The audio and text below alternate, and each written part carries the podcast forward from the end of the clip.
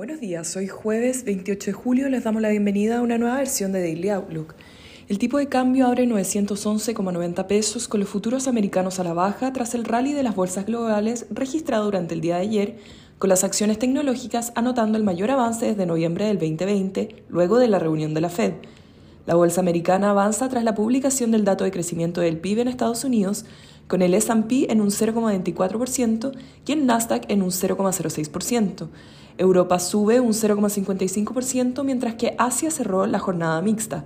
El cobre avanza un 2,06%, mientras que el petróleo lo hace en un 1,54% hasta ahora y el dólar a nivel global borra las ganancias originales.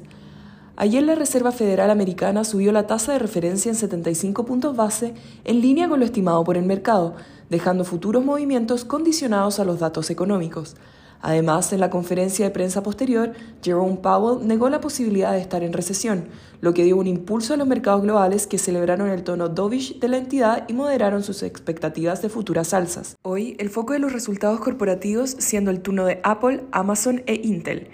En el plano económico, hoy en Estados Unidos se conoció el dato de crecimiento del PIB del segundo trimestre, registrando una caída interanual de 0,9%, tras una contracción de 1,6% el primer trimestre y saliendo bajo las estimaciones de su avance de 0,4%, aumentando de esta forma las probabilidades de una recesión en la mayor economía global.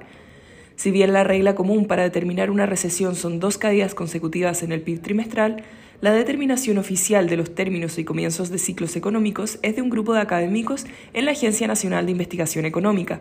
El consumo durante el segundo trimestre registró un incremento del 1% bajo lo esperado, mientras que los precios aumentaron más de lo esperado. Las peticiones iniciales de desempleo la semana pasada alcanzaron los 256K sobre los 250K esperados.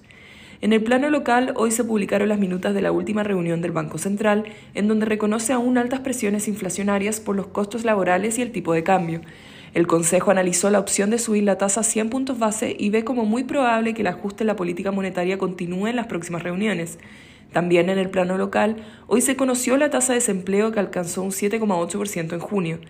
El tipo de cambio abre 911,90 pesos en línea con los niveles transados ayer en el aftermarket luego de la reunión de la Fed.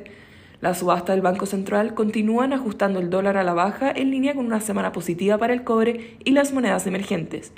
Técnicamente los soportes estarán en 910 y luego 904, mientras la resistencia en 915 y 918.